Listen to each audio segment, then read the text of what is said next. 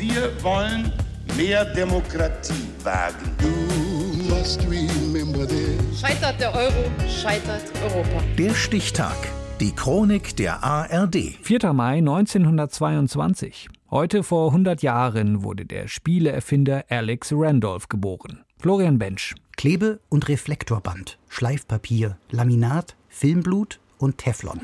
Das Produktangebot der US-amerikanischen Minnesota Mining and Manufacturing Company, kurz 3M, sorgt bei Alex Randolph Anfang der 1960er Jahre für Verwirrung.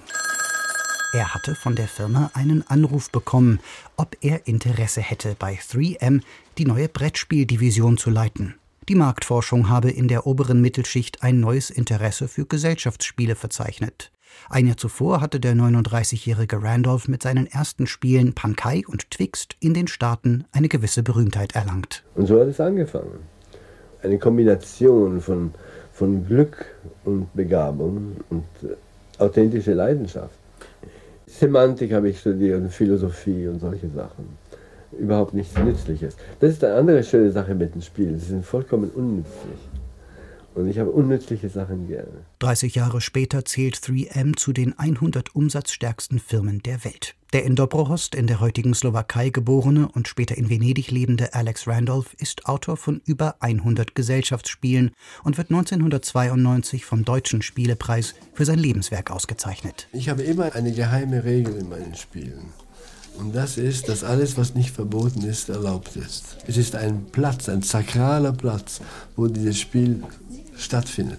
Es ist nicht, dass Menschen so pflegen wie diese Spielflächen. Das ist wirklich ganz interessant. Im Zweiten Weltkrieg entschlüsselt Randolph für den US-Nachrichtendienst feindliche Nachrichten. Später arbeitet er als Werbetexter und veröffentlicht ein selbst illustriertes Kinderbuch, A Portrait of Nellie, Drei Hasen in der Abendsonne.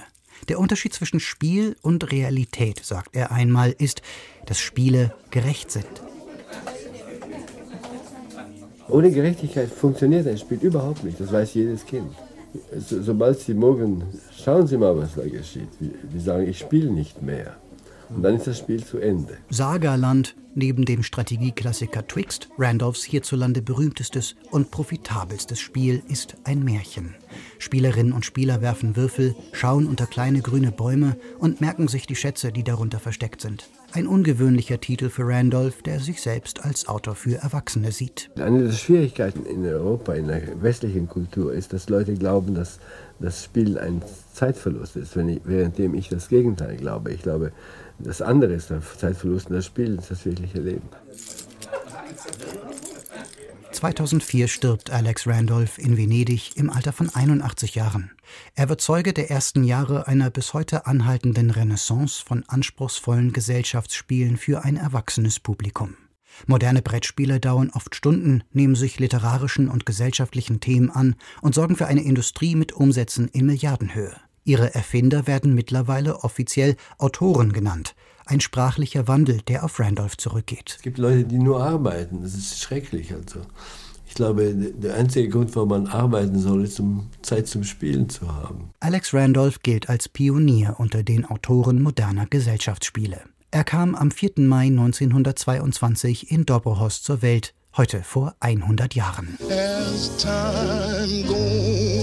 Der Stichtag. Die Chronik von ARD und Deutschlandfunk Kultur.